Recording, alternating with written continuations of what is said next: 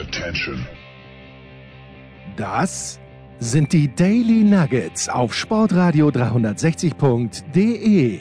Selten golden und ganz sicher nicht täglich, aber wir haben uns stets bemüht. Also meistens. Nun gut, zu besonderen Anlässen, wie eben heute zum Thema Fußball. Die Daily Nuggets. Jetzt. Herrschaften, es ist schon wieder morgen. Wir nehmen schon wieder früh auf, weil der Anchorman gestern lange arbeiten musste. Hat sich's wenigstens rentiert, Markus. Ich habe dich gestern ja, ich hätte dich zweimal gehört. Zuerst, was war es? Darmstadt gegen Heidenheim, der ewig junge Schlager in Germany, we call it a Klassiker. Und am Abend dann zwei Champions League Teilnehmer. Einfach verrückt ein Sonntag. Ich bin zur Halbzeit disgusted, möchte ich sagen, habe ich mich abgewandt von, äh, von Leipzig gegen Wolfsburg, weil es wieder das Gleiche war. Keine Effizienz bei den Leipzigern. Und Wolfsburg, muss man sagen, Maximilian Philipp, wunderbares erstes Tor. Das zweite auch einigermaßen schön herausgespielt. Aber ich habe noch was versäumt, Markus. Ich weiß gar nicht, wie es ausgegangen ist, außer dass es 2-2 ausgegangen ist. damit, damit weißt du ja schon alles. Die Geschichte zweier unterschiedlicher Hälften. In der ersten Hälfte äh, Wolfsburg, du, du beklagst zwar die Effizienz von, von Leipzig, aber man muss, man muss schon auch sagen, dass da Leipzig ja nicht die zwingenden Möglichkeiten hatte. Naja, Orban, Orban, Entschuldigung, Orban wird da reinstolpert aus sechs Metern. Na okay, bitte, bitte. Ja, war da, ich weiß nicht, ob das zwingend war, weil du sagst ja schon, wie er da reinstolpert aus sechs Metern. Das klingt für mich jetzt nicht nach einer Jahrhundertchance grundsätzlich. Äh, in der zweiten Hälfte war es anders. In der zweiten Hälfte war äh, Wolfsburg äh, ungefährlich und Leipzig sehr druckvoll und ähm, dann eben auch mit den zwei Toren, was dann am Ende ein unterm Strich sicherlich ähm, gerechtes 2 zu 2 ergab. Ich hatte und damit weißt du ja schon alles. Ich habe für eine Sekunde befürchtet, dass du leistungsgerecht sagst. Eines der schlimmeren Worte in der Leistungsgerecht. Ja, warum? Wieso? Auch in dieser Nein. Höhe verdient es 0 zu 0. Das ist auch einer meiner Lieblings. Ähm, meiner ja, das, das, das ist halt die eine der fast schon eine der schärfsten ähm, Kritikmomente, die man so gegen ein Spiel loswerden kann. Man sagt, auch in der Höhe verdient. Ja, ja. Also 2 zu 2 am Abend, am Nachmittag, da weiß ich nicht, äh, wie ist das, äh, ich glaube, ich das letzte Mal, äh, das war ganz interessant, weil du bist ja, hast natürlich ein Spiel gehabt, Darmstadt gegen Heidenheim, korrigiere mich bitte, für beide Mannschaften ging es um, äh, um die Ärmel vom Gilet im Grunde genommen, wie äh, oh. das Alex Christian bei, als, als Standard-Gag immer, immer sagt, aber der Ausgleich von Darmstadt und das 2 zu 1 von Darmstadt. Ich dachte, das ist eine Wiederholung. Ich dachte, die schalten jetzt zurück zum Gaub und zeigen nochmal das erste Tor. Es ist vor allem die Entstehung. Wie, äh, wie, wie ist dieses Spiel überhaupt ausgegangen am Nachmittag, Markus? Ich habe nicht aufgepasst. 1 zu 5. Nein. Also Darmstadt, äh, Darmstadt hat, beziehungsweise 5 zu 1, Darmstadt hat das Ganze mit 5 zu 1 gewonnen. Serdar Dursun mit vier Toren. Wahnsinn. Ähm, nachdem ich ihm nach seinem dritten Tor gesagt habe, dass es kein lupenreiner Hattrick ist im deutschen Wortsinne. Da hat er gesagt, hat er dann einfach dem noch Gaub, draufgepackt. Dem Gaub hat gesagt, ja gut, dann mache ich das halt. Ja. ja, ja, eine ganz verrückte Konferenz gewissermaßen, weil ich auch da nur die erste Halbzeit geschaut habe und ich weiß gar nicht, wer in Karlsruhe am Start war. Aber Kiel schießt das 1 zu 0 und äh, im Grunde genommen wurde Kiel da schon in der Bundesliga begrüßt. Aber Markus, die spannendste zweite Liga nicht nur im kommenden Jahr, auch in diesem Jahr. Nix ist fix, weil Kiel das natürlich jetzt dann versaubeutelt hat und plötzlich äh, Kräuter fährt. Die fährt er wieder mit dem 4 zu 2 in Paderborn. Wie, wie kannst du uns die Ausgangslage, weißt du die Ausgangslage vor der letzten Runde? Ich weiß gar nicht, wen spielt Fürth. Zu, Fürth muss zu Hause spielen, Kiel spielt zu Hause und Bochum ist, äh, alle drei spielen zu Hause. Bochum in Nürnberg nur 1 zu 1. Schau, du, weißt, du weißt doch alles. Na, ich weiß gar ähm, nichts. Ich weiß nur die Ergebnisse. Ja alles. Ähm, es ist äh, wir wissen, dass die Ausgangslage sehr, sehr, ähm, wie Jens Röber sagen würde, sehr schwierig ja. sich gestaltet. Fürth spielt zu Hause gegen Düsseldorf, Bochum spielt zu Hause gegen Sandhausen und Kiel spielt zu Hause gegen Darmstadt. Und rein tabellarisch hatten wir ja alle eigentlich schon, waren sich alle schon sicher, Bochum wird mit Sicherheit ähm, Meister in der zweiten Liga. Jetzt ist es ja so, es ist zwar ein exklusiver Club, diese drei, also da wird keiner mehr reinkommen. Die drei machen die zwei direkten Aufstiegsplätze und den Relegationsplatz unter sich aus, aber es kann auch jeder wirklich noch jeden Platz einnehmen, weil äh, die Vierter jetzt auch in Schlagdistanz zu Bochum sind. Äh, Tordifferenz sind sie alle innerhalb von zwei Toren, also da ist auch noch nichts ähm, so, dass man sagen kann, der eine hat einen Vorteil oder nicht. insofern bleibt es super spannend und eben anders als in der ersten Fußball-Bundesliga nicht nur unten, sondern wie gerade erwähnt eben auch oben, weil unten ist es ja auch noch so, dass im Grunde Braunschweig, Osnabrück, Sandhausen und eben auch Regensburg noch Abstiegsgefahr oder äh, Klassenerhaltshoffnung hegen darf. Hm, hm. Ja, also äh, was, das ist Wahnsinn. Ja, was mich natürlich bevor an der zweiten. Bevor du fragst, ich werde Aue gegen Osnabrück, also ich werde mitten so stark. sein der, im letzten Spieltag. Ja, aber Osnabrück ja äh, für den HSV zu Hause reicht's dann noch. Also dass der HSV wieder nicht aufsteigt, das ist ist vielleicht gar nicht so absurd. Ich, ich sehe ja nur den großen Namen HSV und ich weiß, dass Aaron Hunt dort irgendwann mal gespielt hat und Simon Terodde. Aber ansonsten tue ich mich extrem schwer. Na doch, äh, steht nicht oder stand nicht. Äh, wer steht noch mal in der Kiste? Herr Ulreich. Äh, Herr Ulreich, genau, beim HSV. Jetzt äh, wäre mir so nicht eingefallen, aber wo in der Kiste gestanden, Alexander Nübel hat offenbar auch gespielt, äh, für die Bayern zwei Tore kassiert. Ähm, aber ja, das ist äh, der HSV, vielleicht sind, vielleicht sind die gar nicht so wahnsinnig gut. Vielleicht müssen die gar nicht zwingend aufsteigen, abgesehen vom Namen vielleicht. Ja, okay, der Name HSV, der würde die erste Liga im Grunde genommen nahelegen, aber vom, von den Spielern her bin ich mir jetzt gar nicht mehr so zwingend sicher, dass, dass man sagt, es ist Wahnsinn, dass der HSV nicht aufsteigt. Aber ich weiß es nicht. Namen, Namen schießen natürlich keine Tore. Es ist halt beim HSV. Ja, aber Terodde schießt doch Tore. Ja, aber Terodde wird A den HSV verlassen und ähm, das alleine reicht es eben in dem Fall noch nicht. Wenn du überlegst, ähm, die Top-Stürmer, Entschuldigung, die Top-Stürmer der zweiten Liga sind jetzt Dursun an 1, Terodde an 2. Der eine spielt beim Liga 8., der andere beim Liga 5. Also das, das muss noch nicht sehr viel heißen. Okay, das ist Wahnsinn. Aber das große Stadion wäre natürlich, das ist natürlich etwas, was definitiv und die Stadt, was definitiv für, für Bundesliga spräche aber äh, das wird sich noch ein wenig vertagen müssen. Und es ist natürlich so, dass die zweite, die stärkste zweite Liga der Welt damit einfach noch mehr große und Traditionsnamen hat und so weiter. Ähm, und äh, machen wir uns nichts vor. Wir Nächste nichts Saison vor. schauen wir alle nur zweite Liga. ja, na, da, Gerade auch nachdem bei den Bayern alle das sinkende Schiff verlassen.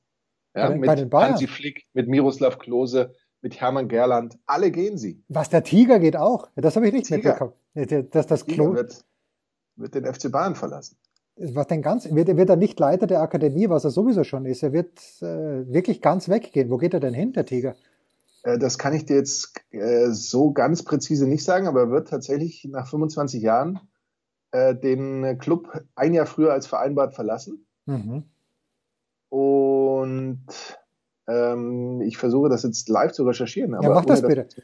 Also das, das, mit Miroslav, das mit Miroslav Klose habe ich ja mitbekommen. Das ist natürlich äh, erstaunlich, weil Klose erst ein Jahr, also auf der einen Seite ist es erstaunlich, weil Klose erst ein Jahr Co-Trainer ist, glaube ich, von Hansi Flick. Auf der anderen Seite kann ich mir schon vorstellen, dass Julian Nagelsmann hier äh, auf dem weißen Schimmel einreitet äh, und begleitet von drei Co-Trainern, die ebenfalls auf weißen Schimmeln reinkommen. Das würde er vielleicht Sinn machen und dass dann Miroslav Klose sagt, nee, in dieses Konzept passe ich nicht und dass er eben mit zum DFB geht.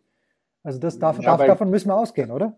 Das glaube ich auch, dass es dahin geht. Bei, bei Klose gab es ja schon, als er noch Jugendtrainer war, schon gewisse Schwierigkeiten mit dem heutigen Sportvorstand. Da ging es eben auch um die Integration des Sohnes des Sportvorstands. Und entsprechend lag das schon länger in der Luft, auch tatsächlich, dass Klose gehen wird. Bei Gerland ist es so, dass äh, hier tatsächlich ähm, Julian Nagelsmann keinen Platz für ihn sieht in seinem Trainerstab und der, der Tiger, wie du sagst, ähm, sagt aber, sagt aber, dass er ähm, noch für den Ruhestand sich zu fit fühlt. Also da könnte dann möglicherweise eine Rückkehr irgendwo noch anstehen. Ist es übrigens jener Sportvorstand, der damals nicht in unsere Live-Show im Stadion an der Schleißheimer Straße, weil er sich damals, dieser Sportvorstand von Sky, nicht gut behandelt fühlte. So ist es. So ist genau, es. Richtig. Genau. Na gut. Also das ist jener Sportvorstand.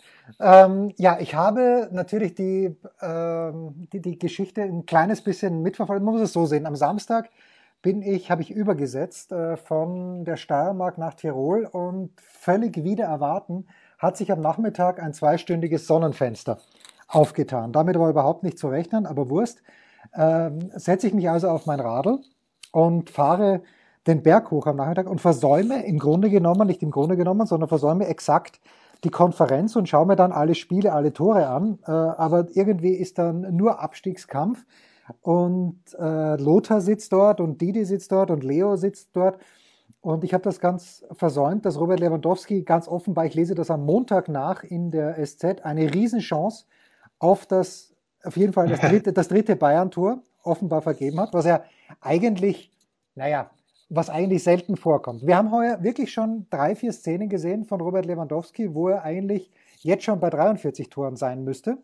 Aber äh, was ich dann natürlich sehe, ist, wie er den Elfmeter verwandelt, wie er Gerd Forever uns allen zeigt. Christoph hat in der Süddeutschen drüber geschrieben, naja, gerade mal so hoch das T-Shirt hochgezogen, dass er keine gelbe Karte bekommt. Aber Markus, für diese Message, da kann es keine gelbe Karte geben.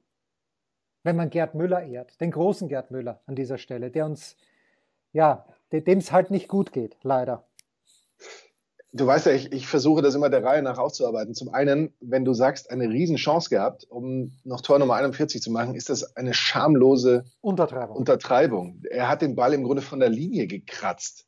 Mehr oder weniger, aber eben in, in die falsche Richtung. Also wirklich, wenn du, wenn du die Gelegenheit hast, das zu sehen, der Ball, ich glaube fast, der wäre auch so aufs Tor oder ins Tor gegangen.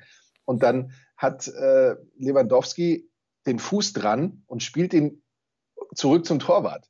Also das war eigentlich eine Szene, da macht er tatsächlich in, aus fünf Fällen zehn Tore normalerweise. Ja. Aber in dem Fall eben nicht. Äh, das T-Shirt, ich dachte zuerst, irgendwie cool, dass er das macht. Und dann schaue ich genauer hin und sehe, das ist ein T-Shirt von Adidas. Und oh eben dann auch oh wieder so, so irgendwie so eine Aktion. Und ich frage mich, kann ein, ein Spieler nichts mehr machen, ohne dass er da irgendwie Hilfe von, vom Konzern oder vermutlich ja auch Input von irgendeinem Konzern hat. Und da, das fand ich dann irgendwie schon sehr schade. Und ich habe nie ein Hehl draus gemacht. Mir wäre es tatsächlich lieber gewesen, ähm, dass Robert Lewandowski eben bis zu 39 Toren gekommen wäre und da dann Schluss gewesen wäre. Ich hätte jetzt auch tatsächlich nichts dagegen, wenn äh, bei 40 dann spätestens Schluss wäre, weil ich Gerd Müller einfach für den allergrößten halte und man ja auch sagen muss, ja, wir, sprechen, wir sprechen ja sehr, sehr oft, wir sprechen ja sehr oft über Baseball und damals die Rekorde, äh, die als die Saison erweitert wurde und Home Run Rekord kam, so mit einem Sternchen anfangs äh, versehen wurden, weil da waren ja mehr Spiele zu spielen oder sowas.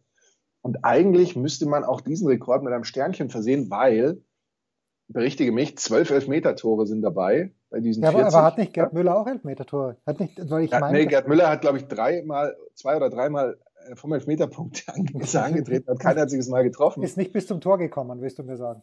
Das vielleicht schon, aber er hat, äh, der Ball ging nicht über die Linie. Und insofern äh, ist Gerd Müller da tatsächlich einer, der 40 Mal aus dem Spiel heraus ein Tor gemacht hat. Echt, weil ich dachte, ich hätte was gelesen, wo, wo das relativiert, aber dann habe ich wieder mal falsch gelesen, weil ich dachte, genau diese Relativierung hätte ich natürlich auch gerne vorgenommen. Aber okay, wenn du das so sagst, das glaube ich dir einfach mal. Blind. Ich kann dir sagen, dass äh, Zeiglers wunderbare Welt des Fußballs da auch kürzlich ein schönes Stück daraus gemacht hat, wo es eben genau um die Geschichte ging und dann haben sie auch Videomaterial gefunden. Und dann war es einmal sogar so, dass Gerd Müller schießt, der Torwart den Ball abwehrt, der Ball über Gerd Müllers ähm, ähm, Kopf fliegt und Müller den dann so frustriert mit der Hand fasst, also versucht zu fangen. Äh, das Elfmeterschießen war nicht seins zwingend. Ich weiß nicht, welche Quote Gerd Müller so hatte in seiner Karriere, aber in dieser 40-Tore-Saison war sie äh, 0 von, ich glaube, 0 von 3. Wo ist deine, deine erste äh, visuelle Begegnung mit Gerd Müller? Ich habe nämlich, fällt mir jetzt gerade ein, ähm, wo, ich, wo ich ihn wirklich das erste Mal, abgesehen von den WM-Büchern, die ich mir natürlich reingezogen habe als junger Bursche schon. Aber ich habe, also warum auch immer, ich glaube, meine Tante väterlicherseits war es, wenn man das so sagen kann, äh, vielmehr die Frau meines Onkels, der der Bruder meines Vaters ist, um es auf den Punkt zu bringen.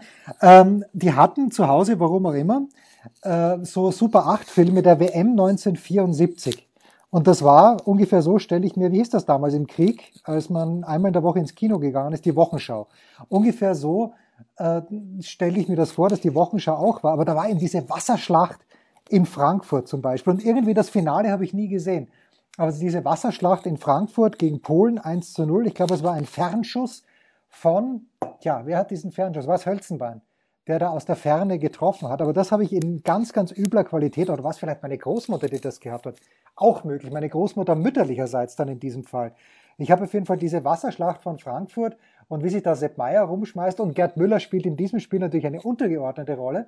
Aber irgendwie ist er mir da so das erste Mal gewahr geworden und in dem Moment, wo ich wirklich dann wachen Geistes bin, ist er schon abgehauen nach oder abgehauen nach Fort Lauderdale äh, zu den Strikers, glaube ich. Haben die Strikers geheißen? Ich bin mir eigentlich fast sicher. So ist es. Ja. Absolut. Und äh, das war auch die Zeit, wo natürlich dann Franz Beckenbauer zu Cosmos New York gegangen ist, gemeinsam mit Pelé. Ähm, und irgendwie alle dem, dem Deutschen Fußballbund dann den Mittelfinger rausgestreckt haben und gesagt haben, nach Argentinien wollen wir nicht mit. Und Beckenbauer ist ja nicht mitgegangen. Ich weiß gar nicht, ob Müller damals noch, ob Gerd Müller damals noch äh, lustens war und in der Lage, weil Müller ist ja, glaube ich, doch ein bisschen älter als der Kaiser, oder sind die der gleiche Jahrgang? Boah, das sind Fragen über Fragen. Moment. Ja, Gerd Müller hat ja schon seinen Rücktritt aus der. Ähm, der war ja 76 gar nicht nach mehr dabei. 74. Ja, war 76 gar nicht mehr dabei. schon erklärt. Ja, genau. So, Gerd Müller ist ja letztes Jahr, glaube ich, 75 geworden oder ganz sicher. Und dann schauen wir mal, wie alt ist der Kaiser? Der Kaiser ist äh, absolute Live-Recherche hier. Moment. Franz Beckenbauer, um den ist äh, 45 geboren. Äh, gleicher Jahrgang im Grunde genommen. Nicht nur im Grunde genommen, sondern es müsste gleicher Jahrgang sein. Sondern auch tatsächlich, ja. Ja, ja, ja, unglaublich. Gerd Müller und äh, beide 1945 geboren. Gar nicht mal so weit auseinander, zwei Monate. Was auch Wahnsinn ist eigentlich. Wahnsinn. Eine, eine goldene Zeit. Ah, goldene, eine goldene Zeit war das, Markus. Und weil wir beide gerade, beide ja groß geworden, glaube ich, im Grünwalder, äh, im Stadion an der Grünwalder Straße. Und das ist natürlich, es ist ein scheiß Ergebnis, dieses 2 zu 2 es ist für die einen zum Leben zu wenig, äh, zum Sterben zu viel und für die anderen zum Leben zu wenig, oder?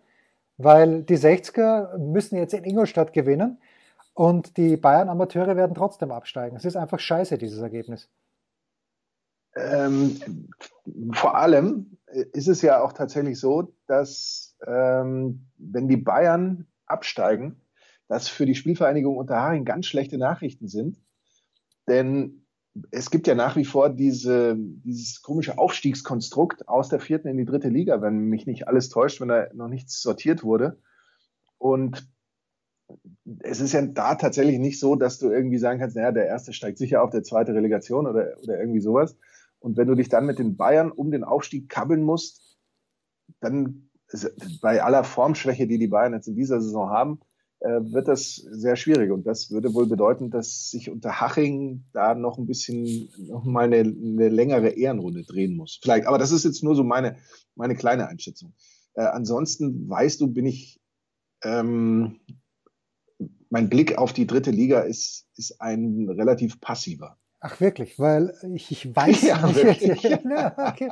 ja, also die glorreichen Zeiten, als ich in München studiert habe, da hatte ich ja einen Kommilitonen, der ganz im Gegensatz zu mir auch als Jahrgangsbester abgeschlossen hat und der hat wirklich während der gesamten vier Jahre, die ich VWL studiert habe, er hat BWL studiert, aber wir haben uns natürlich öfter bei geteilten Veranstaltungen gesehen, hat er versucht, mich irgendwann mal dafür zu begeistern. Damals noch das Drittliga-Derby, die zweite Mannschaft der 60er gegen die zweite Mannschaft der Bayern im Grünwalder Stadion mir anzuschauen und ich bin seinem Ruf nie gefolgt. Jetzt tut es mir fast ein kleines bisschen leid dass ich das nicht gemacht habe, weil die Stimmung muss verheerend gut gewesen sein. Aber damals konnte man noch, wir schwelgen wie immer in der guten alten Zeit, damals konnte man noch im Olympiastadion Erstliga-Fußball sehen und zwar äh, 34 Spiele pro Jahr. Oder? Warte, ich überlege. Doch, doch, ja, 34, weil die, die Derbys waren ja auch dann jeweils Heimspiele. Ja. Glory Times, Glory Times. Glory Times. Und ich habe übrigens Unsinn erzählt. Aus der Regionalliga Bayern steigt tatsächlich der erste doch direkt ab, äh, das, auf, aber ist, eben nur der, nur der erste. Ist das, äh, ist das Unterhaching? Nee, hm? Unterhaching steigt er erstmal ab. Ah, okay, Und mit Recht. Victor, Victoria Aschaffenburg würde dann aufsteigen. Das wäre War ich jetzt auch gar nicht, das, jetzt weiß ich ehrlich gesagt auch gar nicht, wie das ist, wenn zwei bayerische Mannschaften absteigen, ob dann aus der Regionalliga Bayern trotzdem nur einer aufsteigt, aber wahrscheinlich schon. Ja, das sind diese Fragen, das sind diese Fragen, die man eigentlich beantworten können müsste, aber da sieht man, dass der Sport am Ende oftmals doch nicht so einfach ist. Ne, überhaupt nicht. Kurze Pause. Was gibt es Neues? Wer wird wem in die Parade fahren? Wir blicken in die Glaskugel. Ja, und apropos Grünwalder Stadion, früher mal Wahnsinnsstimmung. Dann hat mich dieser Kommilitone auch einmal mitgenommen zum EHC München. Damals waren es, glaube ich, noch die Munich Barons und das war ein Finalspiel. Und da sieht man wieder mal den Erfolgsfan Hulber. Zum Finalspiel ist er dann gekommen. Und ich habe massive Platzangst bekommen. Wir sind auf dieser Nordtribüne gestanden. Äh, mein Kommilitone ich glaube, hat die zwei Meter geknackt. Das ist, glaube ich, zwei Meter, zwei, aber wenn ich dann 1,98, ich mit meinen 1,75 äh, klar unterlegen, was die Sicht angegangen hat und wirklich Platzangst bekommen. Aber, Markus, ich habe am Samstag, als ob, wie ich dann zurückgekommen bin vom Radfahren, leicht lediert, weil ähm, es war das erste Mal, dass ich in diesem Jahr mit Mountainbike unterwegs war und ich habe festgestellt, dass die, der Reißverschluss meiner langen Überjacke, über den Winter, pass mal auf, der ist oxidiert und der ließ sich nicht mehr schließen. Mit anderen Worten, ich bin bei sehr, sehr sportlichen, winterlichen Temperaturen raufgefahren, was ja okay ist. Beim Runterfahren werfe ich mir das dir wohlbekannte rosarote, lange Radtrikot oh yeah. an, Radtrikot an, aber der Reißverschluss geht nicht zu. Und ich bin von mir selbst begeistert und erstaunt, dass ich jetzt nicht krank da niederliege, sondern dass ich das irgendwie dann mit einem vierstündigen, immer wieder aufgeheizten Bad in der Badewanne noch einigermaßen abwehr, abwehren konnte, die Krankheit. Aber was ich eigentlich sagen wollte, ich bin zurückgekommen und habe mir dann kommentiert von unserem lieben Freund Marco Hagemann angeschaut, das FA Cup Finale Leicester gegen den FC Chelsea London. Und ich dachte zuerst, dieser Applaus vom Band, der passt mir heute überhaupt nicht, um dann aber zu sehen, es sind 20.000 Menschen ja. anwesend gewesen. Und es war, es war brillante Stimmung. Und was mich natürlich noch erstaunt hat und was mich fast ein kleines bisschen, bisschen neidisch gestimmt hat, wirklich die meisten dieser Menschen und die allermeisten dieser Menschen durften auch ohne Maske dieses Spiel anschauen. Good for them, sage ich, good for, for Great Britain, dass das so gut funktioniert. Und wenn man dann natürlich, äh, wenn du das Hamburger Stadion anschaust, äh, ich frage mich, wann das in Deutschland soweit sein wird. In Österreich nämlich äh, kann am letzten Spieltag dürfen Menschen in das Stadion. Und in Deutschland, doch in Deutschland im Osten, oder? Da geht es doch auch irgendwo. Wer hat nicht Hansa Rostock vor Zuschauern gespielt vor kurzem?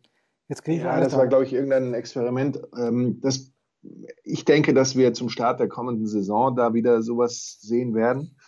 Es ist allerdings in, gerade in England ja so, wenn man die Situation da mal beobachtet, dass man da im Moment brutale Angst vor dieser indischen Variante hat. Ja.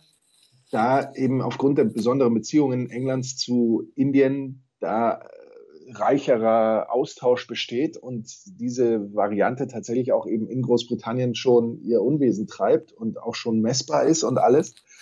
Insofern äh, bin ich wirklich sehr gespannt, ob das so durchgezogen wird, dass eben auch an den letzten beiden Premier League-Spieltagen Zuschauer zugelassen werden.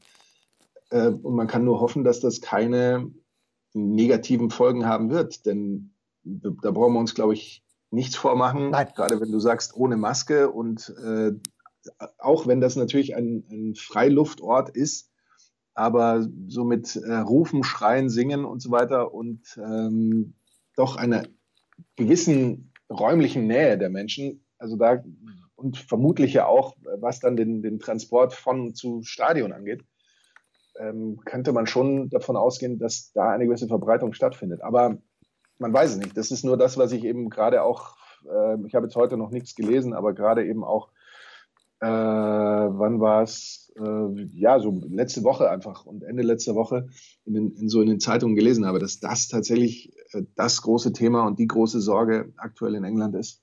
Ich hatte mal brutale Angst vor indischem Essen, nicht vor der Mutante, die gab es damals noch nicht, aber das, das indische Essen. Und dann, Wenn da drauf steht ein bisschen scharf, dann ist es schon gefährlich. Ein bisschen scharf. So, pass auf. Und dann habe ich in, also München TV, meine Zeit bei München TV war wirklich zwei Jahre, die ich nie mehr zurückbekomme. Liebe Menschen dort kennengelernt, wirklich liebe Menschen, aber im Großen und Ganzen eine äußerst verzichtbare Zeit. Aber dann äh, bin ich irgendwann mal, ging es darum, dass wir einen Bericht über ein indisches Restaurant machen, äh, in München am Prinzregentenplatz. Und ich bin dorthin gefahren und der Besitzer hat sich wirklich rührend Zeit für mich genommen. Und äh, ich habe gesagt, ich habe ihm so ein bisschen, ja, also, boah, ja, nicht so sehr meins. Sagt, pass auf, jetzt setz dich mal hin, du Kasperl, jetzt serviere ich dir was. Und es war so grandios, es war so fantastisch. Ich weiß natürlich nicht mehr, wie dieses Restaurant geheißen hat, sonst würde ich hier gerne Werbung machen. Aber am Prinzregentenplatz in München gibt's jetzt nicht so wahnsinnig viele indische Restaurants. Also es war wirklich. Aber Markus, weil wir gerade bei der Kulinarik sind, äh, ich weiß, wir haben diese Frage noch nicht besprochen hier. Und das ist aber eine Frage, die die Welt bewegt, die heute sogar die Süddeutsche Zeitung bewegt hat, äh, zumindest äh, um einen, einen sozialen Media-Shitstorm wieder mal bisschen aufzuklären. Und das ist die Frage, Pizza auf der Ananas, umgekehrt, Ananas auf der Pizza, ja oder nein? Ich bin da komplett emotionslos. Ich sage, wenn die Ananas drauf ist, esse ich sie mit und wenn sie nicht drauf ist, fehlt sie mir nicht. Wie geht's dir damit, mit dieser ganz, ganz schwierigen Frage? Also ich bin da natürlich Purist. Wenn ich eine Pizza Hawaii bestelle, möchte ich eine Ananas drauf. Ja, natürlich. ich bin keiner, der irgendjemanden verurteilt. Für mich ist Pizza, äh, natürlich, es gibt diese klassische Pizza mit Parmaschinken, Rucola oder, wobei ich, wahrscheinlich ist es gar keine klassische Pizza, aber das ist, oder, oder eben eine Pizza mit Salami und Käse und, und sowas. Äh, das ist ja auch wunderbar, aber ich finde es eben auch gut, dass sich so eine Pizza weiterentwickelt. Äh, ja, weiterentwickelt hat und eben auch an viele Dinge angepasst hat. Ob man jetzt, wenn man am Gardasee ist, eine Pizza mit Bratwurst unbedingt haben muss, weil die eben für die deutsche Kundschaft dort, ähm, ich möchte jetzt nicht sagen, ver, vergewaltigt wurde doch, in, in, gewisser Weise, aber ja, eigentlich irgendwie doch. Das bleibt ja jedem selbst überlassen und wenn es schmeckt, und das sollte ja doch der Sinn so einer Pizza sein, dann ist doch alles wunderbar, weil machen wir uns nichts vor. Es ist jetzt nicht so, dass ich bei der Pizza dann sagen könnte, naja, aber Bratwürstchen drauf, das ist ja schon sehr ungesund. Oder äh, mit, mit diesen Bratwürsten, das hätte es früher nicht gegeben oder sowas. Eine Pizza ist eigentlich nur so eine Basis. Das ist fast sowas wie, wie die italienische Tortilla oder irgendwie so, wo man eben verschiedene Sachen reintun kann. Und dann sollte man doch auch die Freiheit haben, die Sachen reinzutun, nach denen einem gerade ist. So ähnlich wie eben auf das berühmte Brot, wo man ja auch irgendwas drauf tun kann und dann merkt man, das eine schmeckt, das andere nicht. Sollte bei einer Pizza auch so sein. Und ich oute mich. Ich ich bin tatsächlich einer, der, auch wenn es mal darum geht, eine Pizza zu bestellen, irgendwie, um, um sie jetzt nicht zwingend im, im, Restaurant oder so zu essen, aber jetzt eben einfach mal so zu essen. Ich finde, so eine Pizza Hawaii ist schon was Tolles. Ja, naja, toll. Ja, warum nicht? Ja, so? doch, irgendwie schon, weil, weil die schmeckt, du kannst dich zumindest darauf verlassen, dass sie, sie wird nicht so sein, dass du danach aus dem Mund herausstaubst, weil es zu trocken war, weil die, dafür sorgt ja schon die Ananas. Es ist nicht so, dass dass man irgendwie sagen könnte, oh, die hat aber jetzt nicht geschmeckt. Das, das geht eigentlich nicht, weil die Zutaten sind viel zu einfach für diese Pizza Hawaii. Und ähm, ent, entsprechend, und man hat, man kriegt vorgegaukelt, dass so ein, ein paar, ein Hauch von ein paar Vitaminen ja. drin wäre. Das ist so wie das Bounty, das Bounty der Pizzeria. Ja. ja. wenn du vor einem Süßigkeitenautomaten stehst und du hast ein schlechtes Gewissen, nimmst du dir ein Bounty, weil da sind ja echte Kokosstücke drin und da sind ja Vitamine. Und so könntest du es eigentlich auch beim Italiener machen und sagen eine Pizza Hawaii, weil das ist ja dann die Fitnesspizza. Mit äh, den gezuckerten Ananasstücken. Keine Frage. Ja, die, die Amerikaner, die scheißen sich da gar nichts. Und da finde ich das ausnahmsweise mal völlig in Ordnung, weil in den USA, da wird einfach alles auf die Pizza draufgeschmissen, von dem man denken könnte, dass es schmeckt. Und ich werde auch in diesem Jahr die US Open wahrscheinlich nicht besuchen, weil äh, ich äh, keine Ahnung, ob wieder die Reisebeschränkungen sind und weil ich garantiert nicht in Quarantäne gehen möchte. Und vor allen Dingen möchte ich auch nicht dann dort positiv getestet werden und dann irgendwie, aus welchen Gründen auch immer. Aber bei dieser äh, Pizzeria Toninos in der Nähe von West Hampton, nein, es ist nicht in der Nähe, es ist in West Hampton Beach. Also wer da mal in der Nähe ist, geht mal zu Toninos. Äh, gibt sicherlich bei anderen Pizzerien auch, aber der hat die Pizza unter anderem mit äh, Chicken Caesar Salad. Also er hat eine Pizza, der Unterboden ist Pizza und dann ist dieser Caesar Salad äh, wahlweise mit oder ohne Chicken drauf. Und das klingt im ersten Moment mal pervers. Ist es auch, aber es schmeckt grandios. Und auch da keine Gefahr, dass es einem aus dem Mund staubt. Also, also fantastisch. Ja, ist, ist, so, muss, so muss das ja auch sein. Es ist ja übrigens auch tatsächlich so, wenn du viele Amerikaner fragst, dann sind sie ja eh der Meinung, dass sie die Pizza erfunden ja, haben. Ja, natürlich. Die in Chicago. Dann dürfen die das natürlich auch. Ja, die, die Deep Fried Pan irgendwas Pizza. Ja, das allerdings äh, bringt uns jetzt äh, in einem ganz, ganz harten Bruch. Nicht weiter. Nicht weiter. Ich wollte es nur kurz ansprechen. Also ich bin fast bei dir. Also die Pizza Hawaii kann fast nicht schmecken. Diesen Vitaminaspekt, den habe ich noch gar nicht beachtet. Aber ein, ein Wort müssen wir noch zu ver äh, verlieren zu dem, was sich in Bremen tat, mein lieber Markus. Es tat sich eine Ablöse von Florian Kofeld vor dem letzten Bundesligaspiel und äh, ich raufe mir ein kleines bisschen staunend die Haare, dass man so lange gewartet hat. Äh, wir haben ja darüber gesprochen, Wolle Fuß hat ja auch, nachdem er dieses Pokal-Halbfinale Bremen gegen Leipzig kommentiert hat, da hat Wolf gesagt, naja, äh, im Grunde genommen nach dieser Leistung kann man Kofeld nicht ablösen. Äh, ganz schwierig. Aber jetzt vor dem letzten Spieltag, mich dünkt, das wird nichts. Also, ich weiß nicht, Markus, schätze es bitte ein für mich. ja, klar. natürlich, natürlich, Michael. Äh, es, es ist halt tatsächlich so ein, eine Geschichte, die, die wie so ein Kaugummi sich jetzt schon eine ganze Weile zieht. Wenn man überlegt, dass die Bremer ja vergangene Saison auch mehr schlecht als recht nur die Klasse gehalten haben, mit zwei Unentschieden dann in der Zwei glücklichen Unentschieden. Um nicht zu sagen, zwei glücklichen Unentschieden. Das mag dann vielleicht noch erschwerend hinzukommen. Und in dieser Saison passiert eben wieder das Gleiche. Und ja, dann hätte man schon gedacht, dass vielleicht früher zu erkennen wäre, okay, wir haben uns nicht weiterentwickelt.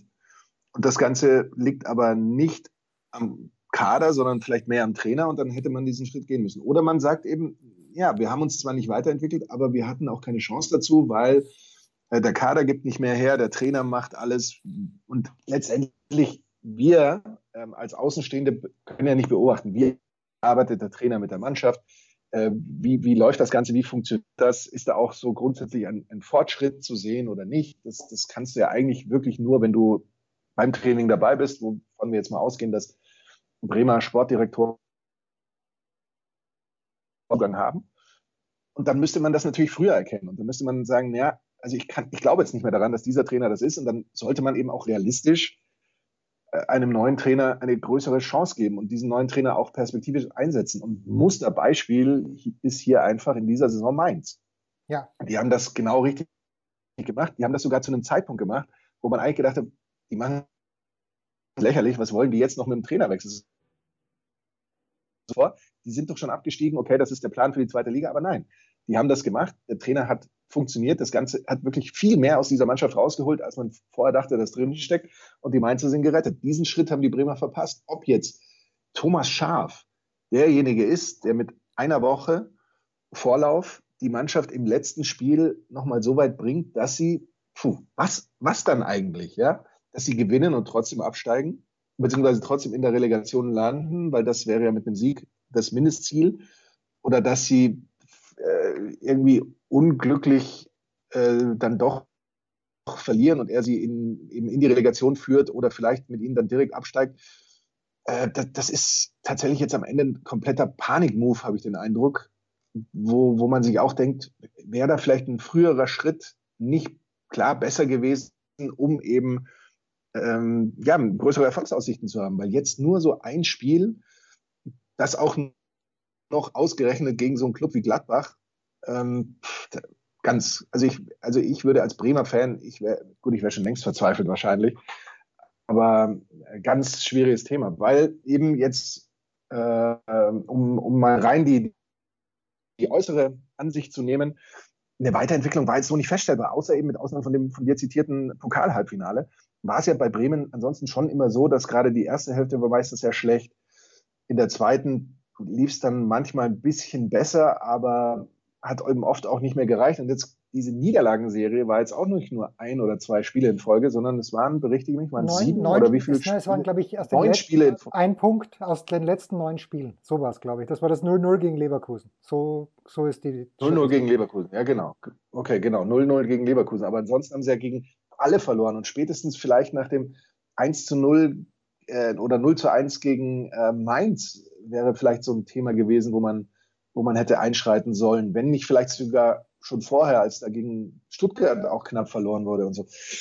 Äh, ich, ich muss ganz ehrlich sagen, ich weiß es nicht. Aber die Trainernummer ist, ist ja eine ganz schwierige. Man, man hört ja angeblich, dass die Dortmunder jetzt super unglücklich sind.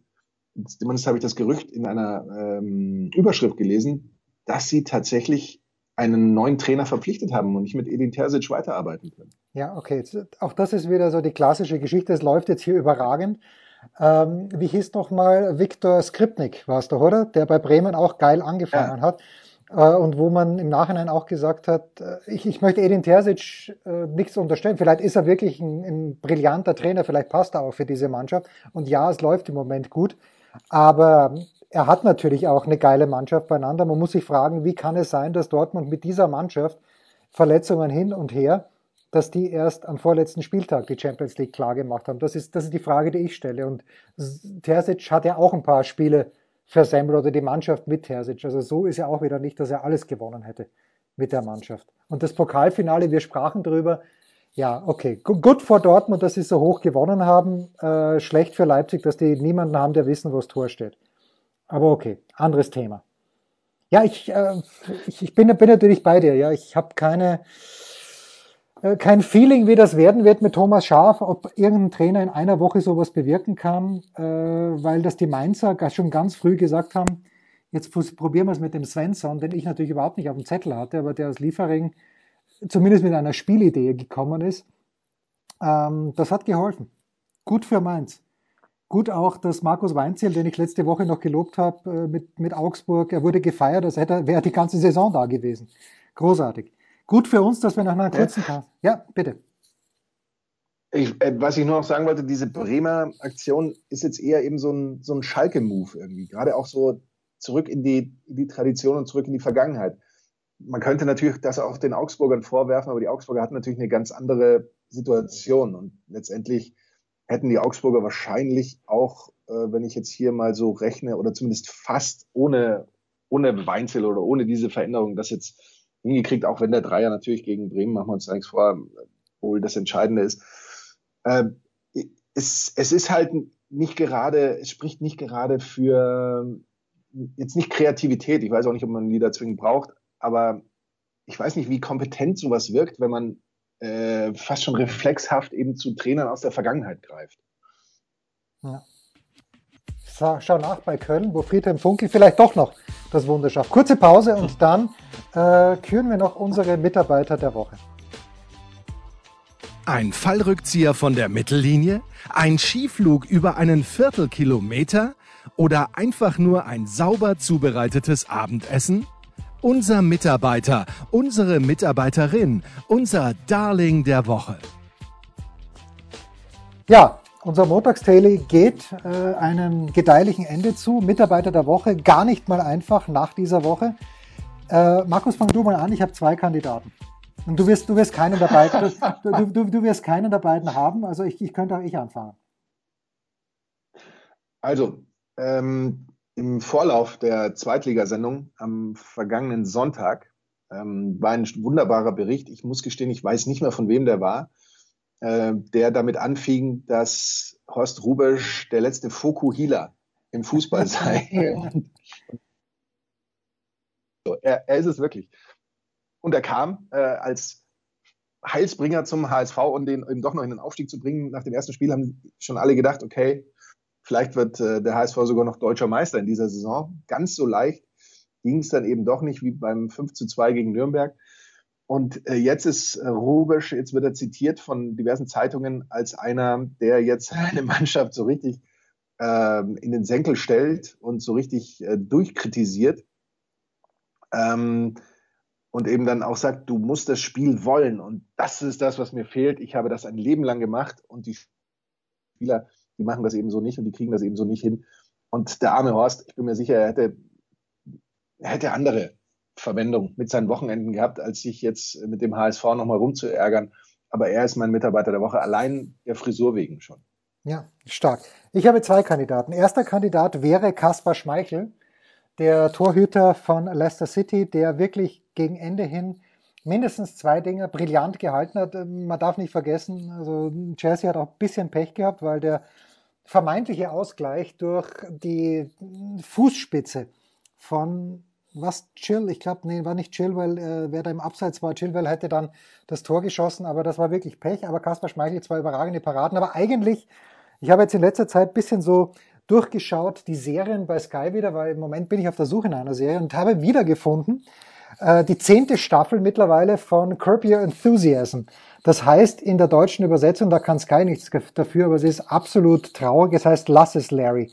Also, wer Sky hat, der möge bitte noch heute mit Staffel 1 beginnen von Lass es Larry, aber ich bitte euch, schaut es euch auf Englisch an. Larry David, mein Mitarbeiter der Woche in dieser Woche übrigens, Larry David ist äh, der Co-Creator of Seinfeld. Also wer Seinfeld nicht gesehen hat, ich finde Seinfeld, äh, wenn man es jetzt anschaut, denkt man sich, das kommt ein bisschen alt rüber. Aber Seinfeld damals gemeinsam mit Friends, die erfolgreichste Comedy-Serie in den USA und Larry David war ihm einer, der kommt nicht vor. Vielleicht hat er ein, zwei kurze Gastauftritte, aber er hat das Ding eben geschrieben, ist unfassbar reich. Und Larry David hat für HBO vor mehr als einem Jahrzehnt schon eben dieses Curb Your Enthusiasm äh, kreiert, wo er sich selbst spielt und wo er mit ein paar Charakteren, also Ted Danson ist immer dabei, dann Jeff Green, sein, sein Manager heißt Jeff Green, in Wirklichkeit heißt der Schauspieler Jeff Garlin und ich habe jetzt wieder diese, langer Rede, kurzer Sinn, ich bin jetzt in diese zehnte Staffel eingestiegen, eins bis neun kenne ich schon. Und die Genialität, wie dieses Fremdschämen, zu dem einen äh, Larry David zwingt, das ist grandios. Also mein Mitarbeiter der Woche, obwohl diese äh, Staffel jetzt wahrscheinlich schon über ein Jahr alt ist, aber ich habe sie erst vor zwei, drei Tagen wieder entdeckt, ist der große Larry David. Schaut euch das an. Es heißt Lass es Larry. Schaut euch im Original an. Curb Your Enthusiasm. Übrigens auch du, mein lieber Enkermann. Ich weiß, der du Californication liebst.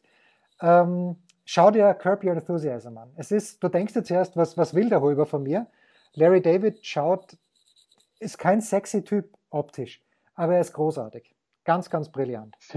Jetzt muss ich aufpassen, was ich äh, da noch dazu sage. Insofern ähm, Sag was. Bringe ich das Thema, bringe ich das Thema wieder, wie, nee, zum Vergleich äh, Curb Your Enthusiasm und äh, Californication. Also welche, welchen Strang ich da gerne weitergeführt hätte bei Curb Your Enthusiasm und welchen ich da aber wahrscheinlich nicht finden werde. Aber das ist dann möglicherweise ein anderes Thema.